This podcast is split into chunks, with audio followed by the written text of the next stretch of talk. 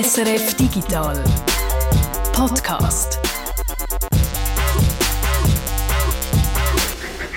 Es ist Freitag, der 18. März. Zeit für den Digital Podcast. Mit einem grossen Thema. Wie sieht Wohnen aus in der Zukunft? In einer Zukunft, wo dezentrale Technologie wie die Blockchain eine entscheidende Rolle spielt. Ich bin der Guido Berger. Und ich, der Peter Buchner. Zuerst aber zur Aktualität. Was alle im Moment beschäftigt, ist natürlich der Konflikt in der Ukraine. Und äh, was wir da mal beobachtet, ist der Einsatz vom Internet im Zusammenhang mit dem Krieg. Viele fragen sich vielleicht, warum findet der äh, Cyberwar nicht statt, der, der Cyberkrieg, wo wir eigentlich alle davon ausgegangen sind, dass das im nächsten Krieg eine wichtige Rolle spielt. Wir haben das bis jetzt ein bisschen zurückgehalten mit der Einschätzung, oder Guido? Ja, es ist einfach wahnsinnig schwierig, da jetzt schon an gesicherte Informationen zu kommen oder was jetzt dort genau konkret abläuft. Es ist sehr schwierig, da ähm, Propaganda von Fakten zu unterscheiden. Ich, ich, man muss eigentlich davon ausgehen, dass man wirklich weiß, was gelaufen ist, erst möglicherweise erst in ein paar Jahren, oder? Extrem gesagt. Das heißt, wir müssen jetzt ein bisschen spekulieren, oder? Aber wir haben gefunden, es macht trotzdem Sinn, wenn wir uns jetzt jetzt mal ein bisschen mit dem Thema befassen. Und so das Oberthema Cyberwar, finde ich, muss man eigentlich verschiedene, in verschiedene Ebenen unterscheiden. Oder? Die eine ist so die militärisch-taktische Ebene. Oder? Und dort läuft garantiert etwas. Und da, muss man aber auch sagen, dass dort schon seit der Ukraine-Konflikt sich hochschaukelt. Oder? Also äh, ist dort immer wieder etwas passiert. Also die Ukraine ist eigentlich in den letzten Jahren immer wieder Ziel geworden von Cyberangriffen, ganz konkret auf Stromversorgung zum Beispiel. Da hat es mehrere so Fälle gegeben, wo ukrainische Stromversorger angegriffen worden sind. Und darum ist man jetzt auch davon ausgegangen, dass jetzt so Sachen passieren und es scheint noch eher wenig in Bereich passiert sein. Und die Frage ist jetzt ein bisschen, was sich alle fragen, oder auch die Spezialisten, äh, ist das ist noch so ein bisschen wenig gelaufen, weil äh, einerseits die russische Seite das nicht macht oder ist es vielleicht auch wenig passiert, weil die ukrainische Seite mittlerweile dank dem jahrelangen Training in Anführungszeichen, dass die einfach auch besser geworden sind im Verteidigen. Umgekehrt, was setzt die Ukraine ein im Kampf gegen Russland? Da habe ich schon gehört, Viele Strategieexperten wundern sich ja, warum die russische Armee so einen schlechten Eindruck macht. Und eine Erklärung ist, dass das Zusammenspiel zwischen zum Beispiel der Luftwaffe und Bodentruppen nicht richtig funktioniert. Jetzt wird natürlich auch spekuliert, dass es könnte damit zusammenhängen, dass die das nicht richtig trainiert haben. Es könnte aber auch damit zusammenhängen, dass die Kommunikation nicht funktioniert und dass sie dort eben angegriffen werden. Und es geht so weit, dass Experten spekulieren, dass Amerika auch da dahinter steckt und hilft, die Kommunikation zu verunmöglichen oder zu erschweren. Aber eben, das sind Spekulationen. Genau, und das gehört auch eben so zu dieser militärtaktischen Ebene, oder? Also einerseits das, was ich davon geredet habe, ist mehr so Angriff auf Infrastruktur oder? Ähm, äh, auf kritische Infrastruktur wie Stromversorgung, aber der Informationsteil, oder? Was ist wo, welche Truppen sind wo? Und wie bewegen die sich, sowohl die eigenen wie die vom Gegner, das gehört auch zu dem militärtaktischen Bereich, wo man versucht, die eigene äh, Kommunikation zu sichern und die Kommunikation vom Gegner anzugreifen. Und eine der ganz grossen Fragen dort ist, warum funktioniert das Internet immer noch in der Ukraine? Oder? Weil äh, der, die zweite Ebene, wo wir jetzt dann dazu kommen, ist so der Informationskrieg-Teil, oder? Und dort sieht man ja sehr viele Videos und Fotos, die aus der Ukraine rauskommen und wo sehr stark eigentlich die Meinung ähm, außerhalb von der Ukraine, vor allem im Westen, beeinflussen. Also etwas, was eigentlich überhaupt nicht im Interesse von Russland kann sein. Und dass das Internet immer noch funktioniert, ist, ist seltsam. Oder? Und es gibt dort eigentlich zwei äh, mögliche Erklärungen. Die eine Erklärung, die hat man vor allem am Anfang vom Krieg äh, immer wieder können lesen, dass äh, Russland will zivile Infrastruktur nicht zu stark beschädigen, dass sie wegen dem zum Beispiel eben Handyantennen noch nicht gezielt bombardiert haben. Und das finde ich mittlerweile eine sehr unplausible Erklärung, weil sie sonst eigentlich sehr wenig Hemmungen zeigen, im Moment zivile Infrastruktur zu beschädigen. Oder? Und darum ist die zweite Erklärung eigentlich plausibler und das ist die, die im Zusammenhang jetzt hat mit dem, was du gesagt hast, dass sie die lokale ähm, äh, Kommunikationsinfrastruktur selber irgendwie brauchen. Also dass die russische Armee irgendwie auch auf die Handynetze zum Beispiel in der Ukraine angewiesen ist und die darum nicht braucht, was ein bisschen seltsam ist, oder? Weil man wie könnte davon ausgehen, dass sie eigene Kommunikationsinfrastruktur haben. Also es ist dort, wir sind da jetzt voll im Spekulierenbereich, oder? Aber es scheint irgendein Kommunikationsproblem zu geben bei den Russen und äh, dass das Internet von der Ukraine noch steht, ist auch irgendwie komisch. Man hat gehört, dass Russland ein neues Verschlüsselungssystem eingeführt hat äh, vor kurzem und dass das nicht richtig funktioniere und dass sie darum auf die konventionelle Infrastruktur angewiesen sind, also aufs Handynetz in der Ukraine. Was dann wieder mit einem Risiko verbunden ist, weil wenn man ukrainische Infrastruktur verwendet für russische Kommunikation, dann ist das natürlich eine Möglichkeit für die Ukraine, die Kommunikation versuchen abzufangen und mitzulosen. Oder? Also das ist von dem her sicher nicht eine Situation, wo ähm, Russland kann damit zufrieden sein kann. Du hast vorhin die zweite Ebene angesprochen, den Informationskrieg. Das scheint mir im Moment die sein, die man am meisten auch wahrnimmt außerhalb der Ukraine. Oder? Und dort äh, machen vor allem die Ukrainer einen, einen, einen sehr guten Job im Sinn von, dass eigentlich die westliche Meinung stark beeinflusst wird durch das. Oder? Also, dass eigentlich alle mit Handys die ganze Zeit alles filmen, was passiert. Oder? Und dass auch die ukrainische Regierung, der ukrainische Präsident persönlich die ganze Zeit kommuniziert. Das ist ein Teil von dem Informationskrieg. Oder? Da geht es darum, äh, die westliche Meinung zu beeinflussen, Verbündete zu besorgen oder Verbündete zu einen. Ähm, das heißt, das ist ein ganz, ganz ein wesentlicher Teil von der ukrainischen Verteidigungsstrategie. Und umgekehrt müsste eigentlich Russland das Interesse haben, das zu unterbinden, beziehungsweise oder mindestens dafür zu sorgen, dass das die eigene Bevölkerung nicht mitbekommt. Oder ich, ich habe im Moment den Eindruck, das ist der, Hauptfokus von, von Russland, dafür zu sorgen, dass innerhalb von der russischen Bevölkerung nicht plötzlich die Meinung dreht. Oder dort ist im Moment immer noch eine Mehrheit, ich glaube, eine sehr deutliche Mehrheit ähm, für den Krieg oder mindestens nicht dagegen.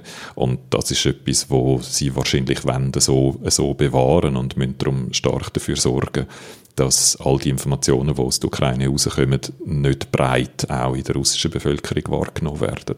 Was ich mir sehr schwierig vorstelle, weil es halt sehr enge Beziehungen zwischen diesen äh, Ländern gibt oder viele auch verwandtschaftliche und freundschaftliche Beziehungen, die wahrscheinlich sehr schwierig zu kontrollieren sind. Und in dem Zusammenhang ist auch die, äh, in dem Zusammenhang ist zu erklären, oder, dass sie jetzt eigentlich sehr viel große soziale Netzwerke anfangen abtrennen und, und zumachen, sich stark versuchen, so vom allgemeinen Internet abzukoppeln, um genau das zu verhindern, dass es so einen Meinungsumschwung gibt.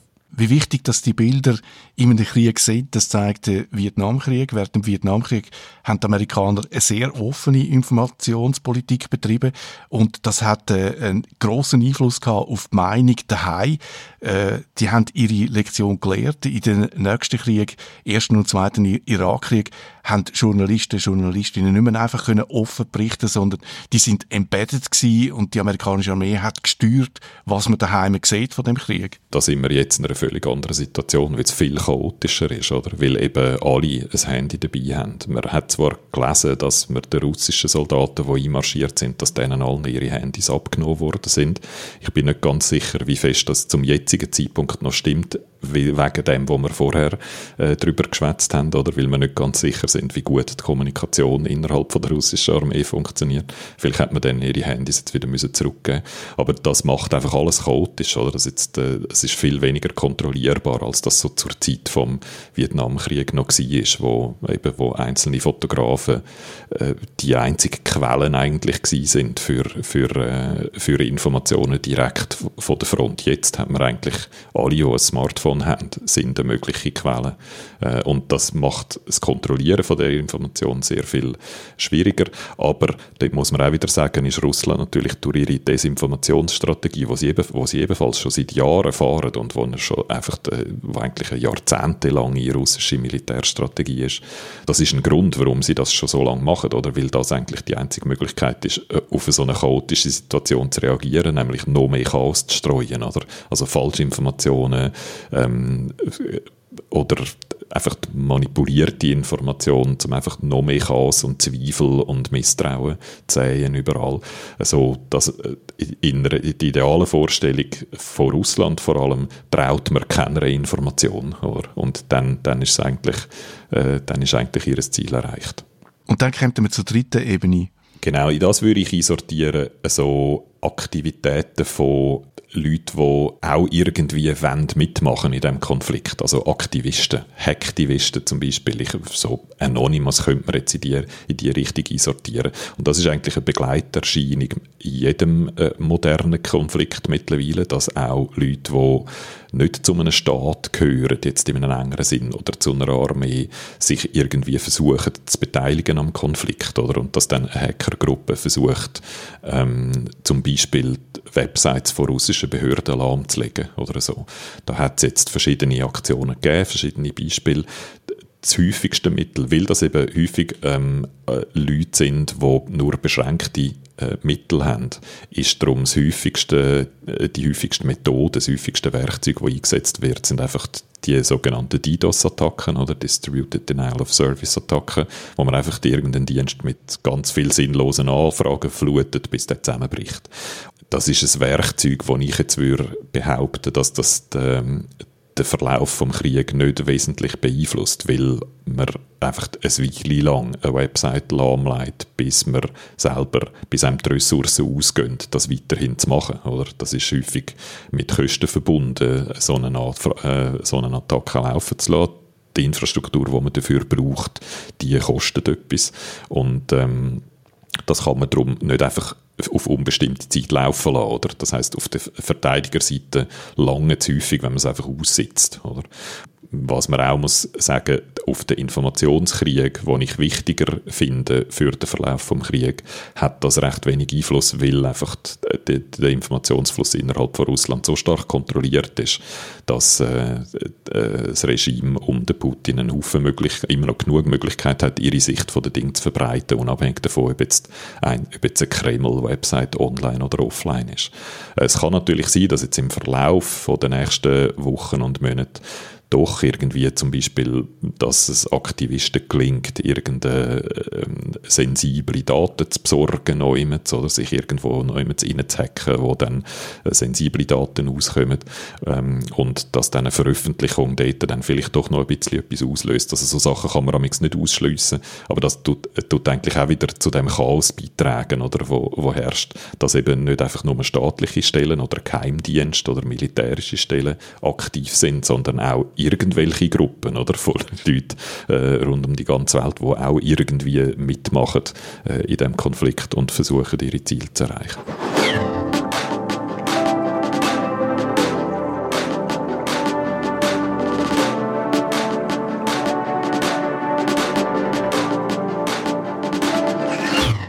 Jetzt machen wir einen, harten Bruch und gehen zu einem leichteren Thema über, nämlich zu Gran Turismo. Ein äh, Autorennspiel, das sehr beliebt ist und da ist jetzt gerade die neueste Version rausgekommen, die Version 7. Guido, du hast dir das Spiel schon angeschaut? Ich habe es schon recht intensiv gespielt, ja, weil ich ein Fan bin von dieser Serie. Ich habe, glaube ich, wirklich alle äh, Gran Turismo gespielt. Das ist jetzt 25 Jahre her, seit der ersten, seit der ersten Ausgabe von Gran Turismo. Ähm, es ist jetzt auch recht lang her, seit Gran Turismo 6. Wir haben dort zwischendrin mal noch Gran Turismo Sport bekommen, wo so eine, wie ein bisschen aus der Sicht der Fans von dieser Serie ein bisschen abgespeckte, nicht vollumfängliche Version war, die sich sehr stark auf Online-Rennenfahren konzentriert hat. Und jetzt haben wir eben mit Gran Turismo 7 wieder eine volle Version bekommen auf der neuen PlayStation 5. Und darum ist sicher als erstes mal die Technik im Vordergrund gestanden, oder? Weil wir auf einer neuen Konsolengeneration sind mit neuen Fähigkeiten, hat, äh, das nimmt einem sicher das Wunder. Und ich, ich muss auch sagen, dass es sehr beeindruckend ist in diesem Bereich. Das, was mich am meisten beeindruckt hat, sind eigentlich so Lichtsachen. Also als ein Beispiel, wenn du so im Halbdunkel umeinander fährst und die Art und Weise, wie sich deine Skiwerfer so auf dem Asphalt, ähm, wie die reflektieren, aber wie zum Beispiel auch das Auto, das vor dir fährt, dann einen Schatten wirft auf äh, die Umgebung, auf den Rand äh, von, vom, von der Rennstrecke. Das, ist, das sieht sehr beeindruckend aus. Das, was ich noch beeindruckender finde, ist die Reflexionen auf dem Metall. Oder? Autofans wissen ja, dass Autolack, wie ein Auto lackiert ist, dass man dort ganz viele Emotionen kann drin stecken und das Game tut dort äh, Reflexionen berechnen, indem es eigentlich wie drei Schichten von dem Autolack berechnet. Einerseits die Farbschicht, die drunter ist, zuunterst, und dann drüber so eine Schicht, wo es dann zum Beispiel entweder matt macht oder metallisé oder was noch so äh, Flakes drin hat, was Licht dann alles halt unterschiedlich reflektiert und dann als dritte Schicht noch so einen, einen Schutzklarlack drüber, wo all die unteren Schichten ähm, beschützt und all die drei Schichten tut das Game unterschiedlich berechnen und durch das sehen einfach die Reflexionen auf, auf den Metallteilen von der Auto sehen unglaublich äh, realitätsnah aus. Also das ist sehr, sehr beeindruckend. Und das Zweite, was natürlich in einem neuen Game äh, ebenfalls eine wichtige Rolle spielt, ist die Fahrphysik oder wie fühlt sich dann an. Und dort äh, ähm, ist auch das ein bisschen gewöhnungsbedürftig, weil sie, weil sie deutlich realitätsnäher wirkt. Ähm, man muss sehr gefühlvoll umgehen mit Gas und Brems. Ähm, es gibt jetzt mehrere Strecken, wo es auch mal so richtig kann schütten und regnen und auch dort ist es sehr interessant zum, zum dann fahren, wenn dann das Auto plötzlich anfängt zu schliffern bei jeder Gelegenheit. Also so, das sind für mich so die technischen Sachen, die mich am meisten fasziniert haben und wo, sehr, wo einfach das Fahren sehr, sehr interessant machen. So auf der technischen Seite oder auf der grafischen Seite auch äh, sehr attraktiv. Gibt es etwas, was dir nicht gefallen hat? Es sind eigentlich zwei Sachen, die mir nicht gefallen haben. Das eine ist, wie ähm, sind so Geldfragen. Es gibt im Spiel kommt man so eine Spielwährung über, wenn man Rennen gönnt und so, dann kommt man eine Belohnung über in, in Credits, heisst es. Und die Credits benutzt man dann, um neue Auto zu posten oder seine bestehenden Autos zu verbessern. Und ähm, ich finde, man kommt dort zu wenig Credits über und äh, die speziellen Autos, wo man sich dann vielleicht möchte posten, die sind im Vergleich zu teuer. Also es dauert zum Teil wahnsinnig lang, bis man ähm, das Geld zusammengekratzt hat, um sich ein spezielles Auto zu posten. Und dann bietet einem das Game an, dass man die Credits auch gegen echtes Geld kann kaufen kann. Also statt sie zu erspielen im Spiel, äh, kann man das abkürzen sozusagen und äh, echtes Geld ausgeben, um sich die Credits zu kaufen, so wie das ein Haufen andere Spiele auch machen. Da einfach finde ich den Wertewechselkurs ganz, ganz schlimm. Also wirklich wahnsinnig unvorteilhaft. Ähm, 2 Millionen Credits kostet 20 Franken, so grob. Und das bedeutet, dass ein Auto, das im Spiel 4,5 Millionen Credits kostet, das ist so das teuerste, was ich gefunden habe ein Auto ist, das faktisch 45 richtige Franken kostet, oder? Und das finde ich also ein Faktor 10 zu hoch, oder? Wenn das Auto so im Bereich 4, 5 Franken, so in der, in der Kaffeegröße kosten würde, dann wäre es vernünftig und dann wäre es so, wie es in früheren Versionen von Gran Turismo war und wie es in vielen anderen Games auch öppen ist, oder? So die Kaffeegröße Einheit, das ist eigentlich die, die in der Regel üblich ist. Und da haben sie jetzt einfach sich viel zu hoch gegriffen und das finde ich eigentlich skandalös. Es ist im Moment gerade ein Patch in Arbeit und dort sagen, äh, gehört man jetzt Gerüchte, dass die Autopreise angepasst werden. Ich hoffe sehr, dass sie das machen, weil das finde ich im Moment eigentlich wirklich eine Katastrophe. Das freut sicher alle, die dann schon 45 Franken ausgegeben haben. Die werden dann richtig hässig, ja. das ist so. Kann ich ein Auto, das ich mir erspielt habe selber, kann ich das für 45 Franken verkaufen? Nein, nein, es gibt keinen kein Handel. Das ist wirklich, ähm, also es ist nicht, es, es hat in dem Sinne keinen echten Wert, oder? Also du, du kannst einfach die, nur die 45 Franken ausgeben, um ein Auto zu haben, wo du Geduld nicht hast, die 4,5 Millionen Credits im Spiel zu verdienen. Wie man da Auto kann kaufen und zu was für Preisen, das gefällt dir nicht. Was hat dir sonst noch nicht gefallen? Ich muss sagen, mir hat die Autoauswahl, wo man so mindestens am Anfang darauf Zugriff hat, die finde ich auch ein bisschen langweilig.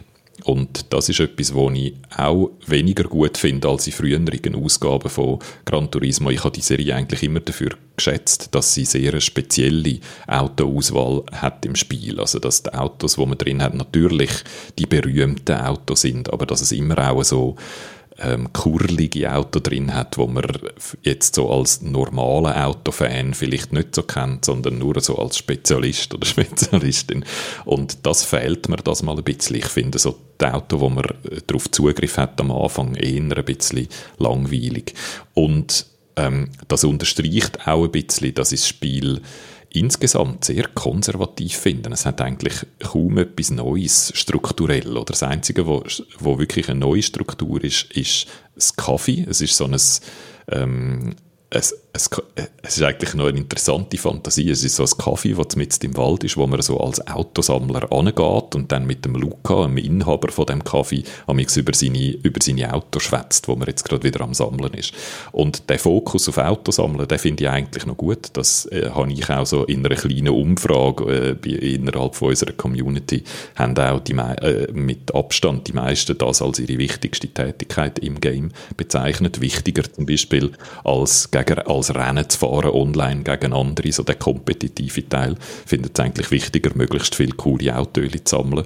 Und der Luca und das Kaffee geben dem Struktur, indem sie dir jeweils sagen, welches so die nächsten Autos sind, die du sammeln gehen also er sagt dir dann, du jetzt mal alle äh, wichtige europäische äh, äh, Fast Hatchbacks sammeln, also so die kleinen, äh, die kleinen schnellen Autos, oder, wo man so ein bisschen tunen kann. Oder irgendwelche japanische ähm, äh, Sportwagen aus den 90er Jahren oder so. Also er gibt einem immer so Sammelaufträge und dann geht man die sammeln. Und das finde ich, das ist strukturell das Einzige, was wirklich neu ist. Alles andere hat man schon in früheren Gran Turismo-Versionen gesehen. Und so das Konservative, äh, wo das Game irgendwie hat, überträgt sich auch direkt auf die Fantasie, die das Game eigentlich transportiert. Oder? Du bist in dem Game nicht ein cooler junger Typ, der so ein bisschen wie in Fast and Furious schnelle Auto hat und wahnsinnig reich und wahnsinnig beliebt ist und spektakuläre Sachen macht, sondern die Fantasie ist eigentlich, dass du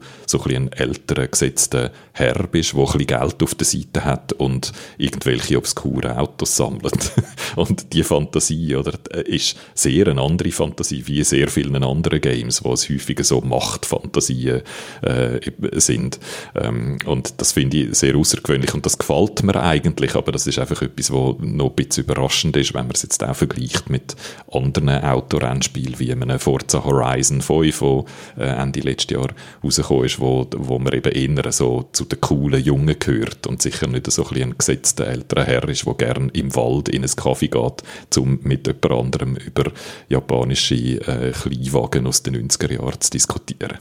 Hatten das Kaffee die Funktion, die Leute dazu zu bringen, Geld auszugeben für ein Auto?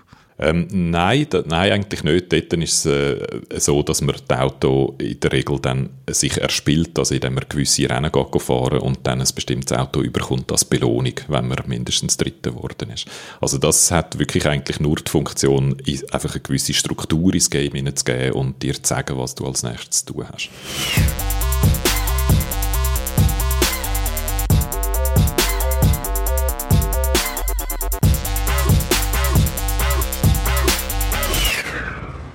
Wer in einer Wohnung wohnt, der kennt es. Es gibt eine Verwaltung, die nach dem Rechten schaut, die das Heizöl einkauft, wenn es noch ein älteres Gebäude ist, wo äh, der Sanitär vorbeischickt, wenn das WC kaputt ist. Es gibt den Abwart, das ist bei uns, ich bin in einer Neubau-Genossenschaftssiedlung im Moment und habe viel zu tun mit äh, unserem Abwart, der dafür sorgt, dass so Kinderkrankheiten vom Neubau erledigt werden wenn es nach Wissenschaftlerinnen und Wissenschaftlern von verschiedenen Zürcher Hochschulen geht, dann könnte sich das in Zukunft ändern.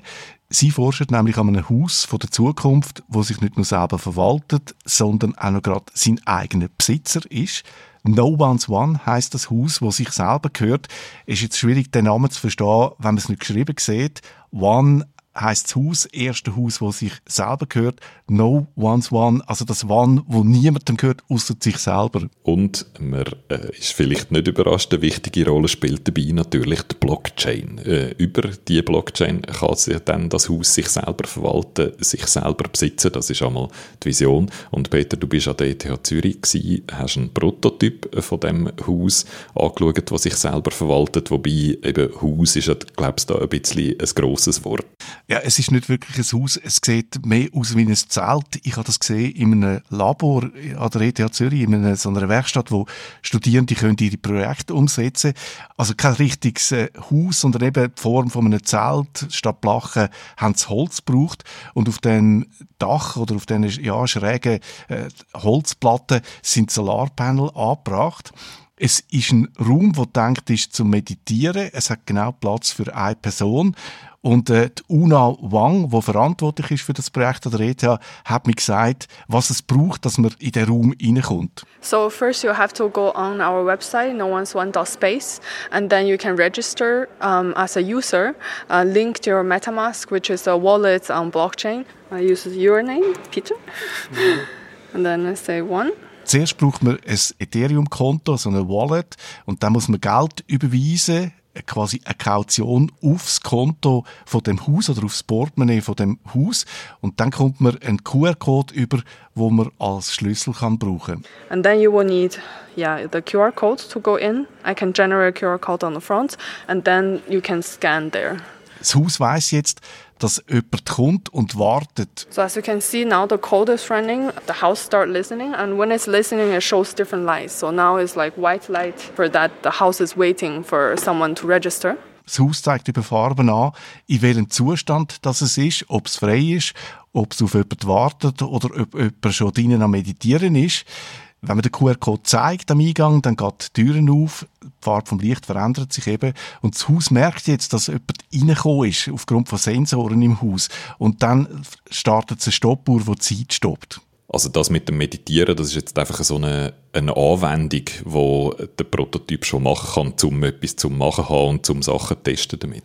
Es ist ein minimaler Prototyp, wo man mal das Zusammenspiel von Sensoren, Blockchain und einer Web3-Applikation testen und darum hat man sich zuerst einmal beschränkt aufs Wesentliche.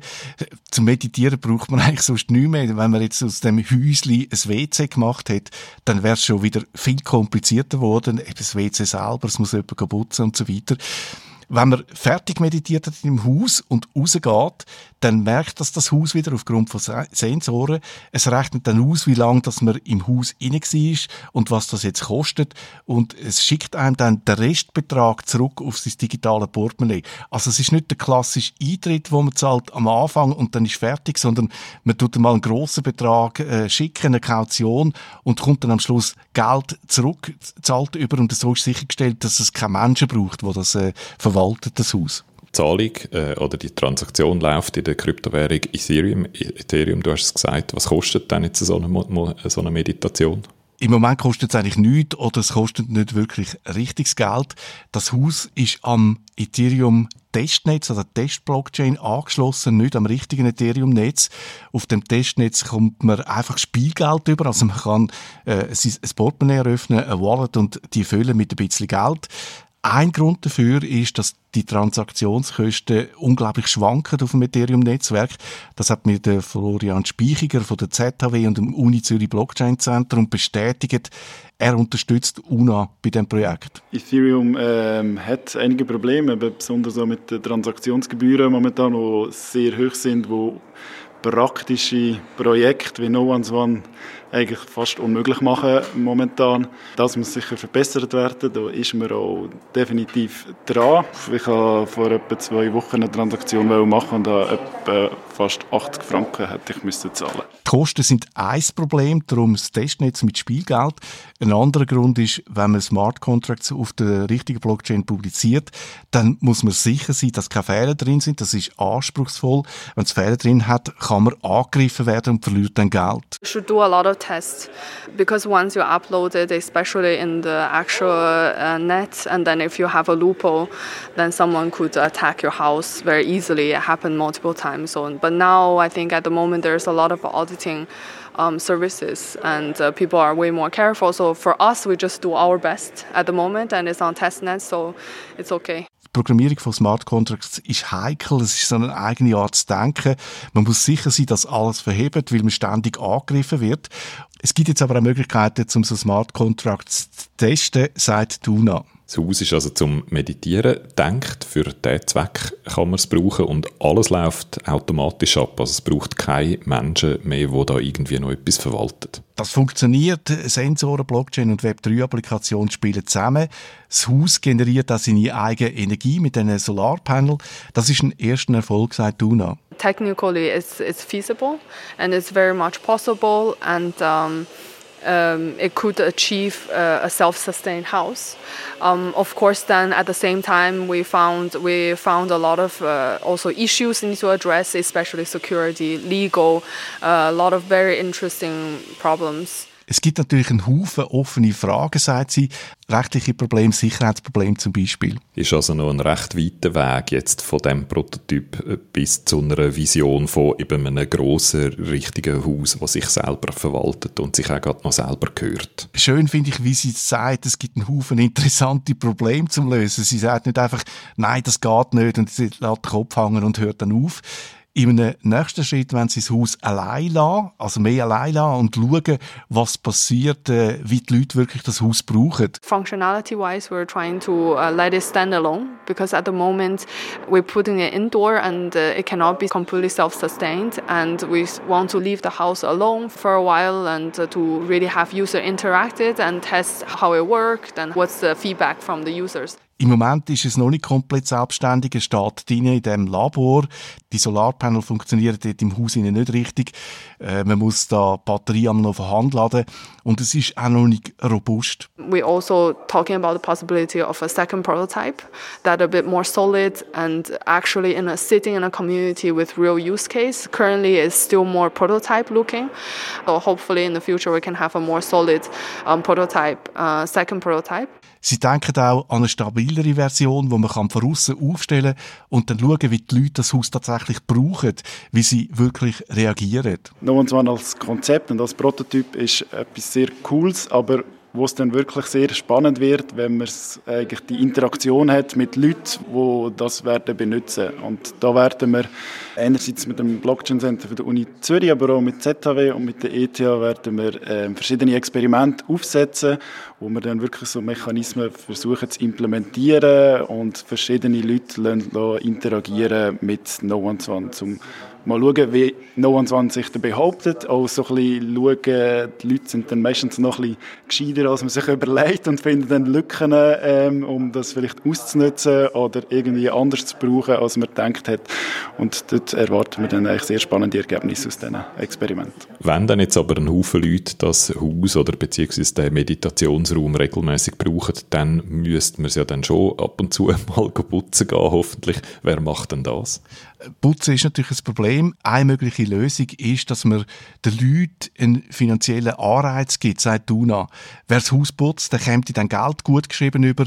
Das ist eine Möglichkeit, wo sie daran denken, das mal auszuprobieren. Da stellt sich dann aber natürlich sofort die Frage, was passiert, wenn jemand sagt, er oder sie hätte geputzt und es aber eigentlich nur so halben oder gar nicht oder einfach schlecht gemacht hat. Wie wird das dann kontrolliert? Kommt man dann einfach das Geld über, auch wenn man die Arbeit eigentlich gar nicht richtig gemacht hat? Das ist so ein grundsätzliches Problem bei Blockchain und Smart Contracts. Information, die von außen, von außerhalb der Blockchain in die Blockchain reinkommt. Blockchain selber ist ja eigentlich sicher und konsistent, aber wie kommt zuverlässige Information in die Blockchain rein? Also eben die Information, ob jemand jetzt gut geputzt hat oder ob etwas kaputt ist am Haus, wo man müsste flicken so. Man sagt dieser Information, die von außen kommt, Orakel. Äh, ein anderes Beispiel, ein klassisches Beispiel wäre, man könnte über Blockchain so einen, äh, Service anbieten, eine Versicherung oder ein Wett, wo man kann aufs Wetter wetten oder eben sich versichern, wo man sagt, äh, ich gehe jetzt davon aus, oder ja, wenn, wenn es in einem halben Jahr regnet, dann komme ich Geld über das funktioniert innerhalb von der Blockchain, aber von wo kommt die Information zum Wetter? Was ist eine zuverlässige Quellen und aufs Haus übertragen heißt das wieder das Orakel, wer sagt, dass es sauber ist. Eine Möglichkeit wäre so Methoden von sozialen Netzwerken zu brauchen, also dass man Nutzerinnen und Nutzer mit einbezieht, sagt Florian. Die Hauptidee ist eigentlich, dass man sozusagen Community lässt, lässt entscheiden, dass man Mechanismen einführt, dass Community das kann entscheiden. Also zum Beispiel jetzt, wenn No One's One muss putzt werden, dann kann No One's One beispielsweise eine Reinigungsfirma engagieren. Die Reinigungsfirma kann dann kommen, kann No One's One putzen oder eben vielleicht auch nicht. Und nachher muss es Mechanismen geben, dass man das kann überprüfen oder dass zum Beispiel dann die nächste Person, die reinkommt, kann ein Feedback abgeben, es ist sauber, es ist nicht sauber. Und wenn mehrere Feedbacks zum Beispiel kommen, dass es nicht sauber ist, obwohl es erst gerade gereinigt wurde, dann müssen wir einen Mechanismus haben, dass No One's One kann sich entscheiden kann, eine andere Reinigungsfirma anzustellen beispielsweise. Also abstimmen über die Blockchain, das läuft dann unter DAO, äh, DAO, eine dezentrale autonome Organisation. Ja, man kann sich so ein bisschen vorstellen wie eine Genossenschaft, wo, wo Mitglieder hat und äh, die Mitgliedschaft wird geregelt über Blockchain. Es wird auch geregelt, wer was kann machen in dieser Genossenschaft. Beim Haus No One's One geht es auch darum, herauszufinden, wie weit dass man gewisse Sachen kann automatisieren kann auch mit künstlicher Intelligenz, wo das Sinn macht, so eine KI einzusetzen und wenn es eben keinen Sinn mehr macht, wenn es mehr Sinn macht, dass Menschen entscheiden. On the AI side, there's a very dystopia future scenarios, right? With blockchain, actually, you bring in both. You bring in human participation, but at the same time also uh, automation and digitalization, which is, I think, it's very beautiful. KI werde vielfach mit so einer düsteren Vision, mit einer Dystopie in Verbindung gebracht, sagt Duna. Bei der Blockchain und DAO bringt man Technik und Menschen zusammen und das gefällt ihr. Ein Ziel von dem Experiment ist, eben auch neue Formen zu finden, wie man Immobilien verwaltet äh, und besitzt und wahrscheinlich mit dem Ziel, Wohnraum, Wohnen insgesamt billiger zu machen. Der Hauptsponsor von dem No One's One ist EY, also das internationale Beratungsunternehmen Ernst Young. Die Expertinnen und Experten bei EY sind überzeugt, dass Blockchain bei der Verwaltung, jetzt einfach bei der Verwaltung von Immobilien in Zukunft eine wichtige Rolle spielt. Die Idee zu dem Experiment die kommt vom Dezentrum. Das ist ein, ein, Verein, ein Schweizer Verein. Ich weiß, vielleicht kann man sagen ein Think Tank, wo sich mit äh, dezentralen Technologien wie der Blockchain beschäftigt und vor allem auch mit der Auswirkung von so dezentralen Technologien, die Hierarchie verändern auf die Gesellschaft und was das für einen Einfluss hat auch auf Eigentumsverhältnis. Das D-Zentrum redet von einem Haus, das sich nicht nur selber verwaltet, sondern eben auch selber besitzt, von einem Haus, das sich selber gehört und keinen Profit abwirft. Da stellen sich natürlich auch rechtliche Fragen. Ein Teil des Projekts ist, dass wir wirklich schauen, was bedeutet das für das rechtliche System, wenn ein Haus sich selber besitzt. Das ist auch noch ganz offen, da gibt es ganz viele Fragen und da sind zum Beispiel ähm, Anwälte und Rechtswissenschaftler von der ZHW dran, das auch zu erforschen in diesem Projekt. Ich habe verschiedene Juristen, Institute angefragt, äh, wie sie das sehen, aber niemand hat mir wählen oder können Auskunft geben. Es ist einfach noch zu früh. Es gibt ein Projekt an der ZHW, wo man die rechtlichen äh, Aspekte erforschen aber die haben jetzt eben erst gerade angefangen. Die UNA meint, Blockchain stellt in Frage, was wert ist zum Beispiel Gold, warum hat Gold einen Wert, nur weil es rar ist und wie sieht denn das aus beim Bitcoin? Wie ist das bei einem Haus, das sich selber besitzt? Es gibt einen Haufen offene Fragen. there's a lot of questions that we're asking. What would be the housing model in the future, in a decentralized future? Like, could actually house run itself?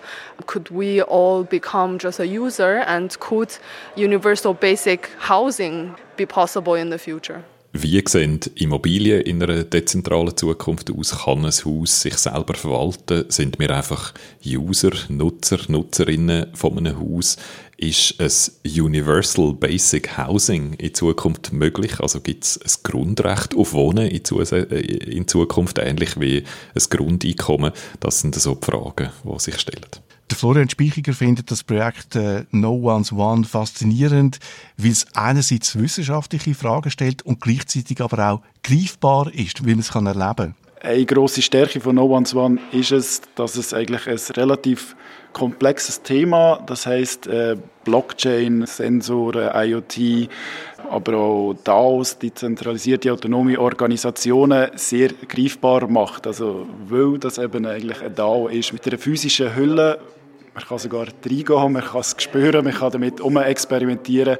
Ich glaube, das hat neben den vielen wissenschaftlichen Fragestellungen, die sehr spannend sind zum herausfinden, auch einen sehr grossen Wert für die Gesellschaft, die sich mit dem neuen Konzept auseinandersetzen kann, das kann austesten, ausprobieren und die Fragen wirklich hautnah erleben die neuen Technologien hautnah erleben Also zusammengefasst bei No One's One wird man ausprobieren, wie man Blockchain und Internet of Things zusammenbringt in einem Haus, in Anführungszeichen, so dass eben das Haus sich selber kann verwalten kann. Es sind aber immer noch Menschen, die Entscheid treffen. Sie sind Teil von einer dezentralen, autonomen Organisation. Sie stimmen ab über die Blockchain. Das Haus soll sich nicht nur selber verwalten, es soll sich auch selber gehören und wegen dem dann die Kosten fürs Wohnen drastisch senken.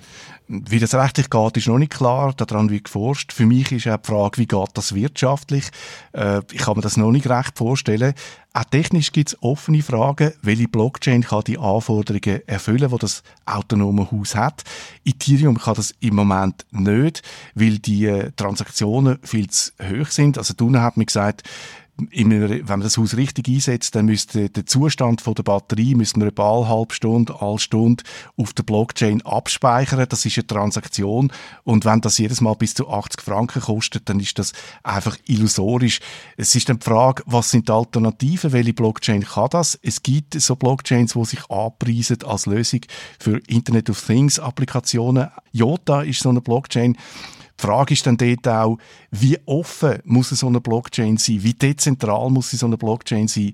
Oder lange es einfach nicht, auch wenn man eine Blockchain nimmt, die jetzt nicht komplett offen ist, wo nicht einfach jeder kann mitmachen kann? Also für all die unter euch, die im Moment gerade verzweifelt an eine zahlbare Wohnung am Suchen sind, gibt das Projekt wahrscheinlich noch nicht gerade die direkte Lösung für euer Problem, aber es sind trotzdem sehr spannende Fragen, die einfach vielleicht noch ein bisschen weiter in der Zukunft sind.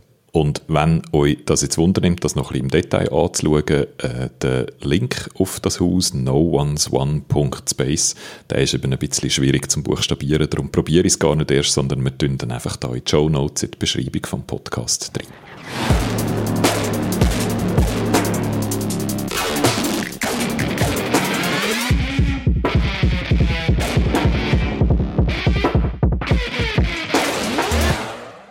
Wir sind am Schluss von dem Podcast. Das ist der erste Beitrag zu einem Haus, zu einem futuristischen Haus. Und letzte Woche haben wir euch noch ein, zweite, ein zweites Haus versprochen. Das haben wir jetzt aber auf die nächste Ausgabe äh, vom Podcast geschoben. Also nächste Woche, wenn ihr möchtet, könnt ihr mit uns mitkommen ins Enter Museum, wo wir gehen einen Haufen alte analoge und digitale Geräte anschauen. Bis zum nächsten Freitag. Ich wünsche euch allen eine gute Woche. Ciao zusammen. Adieu.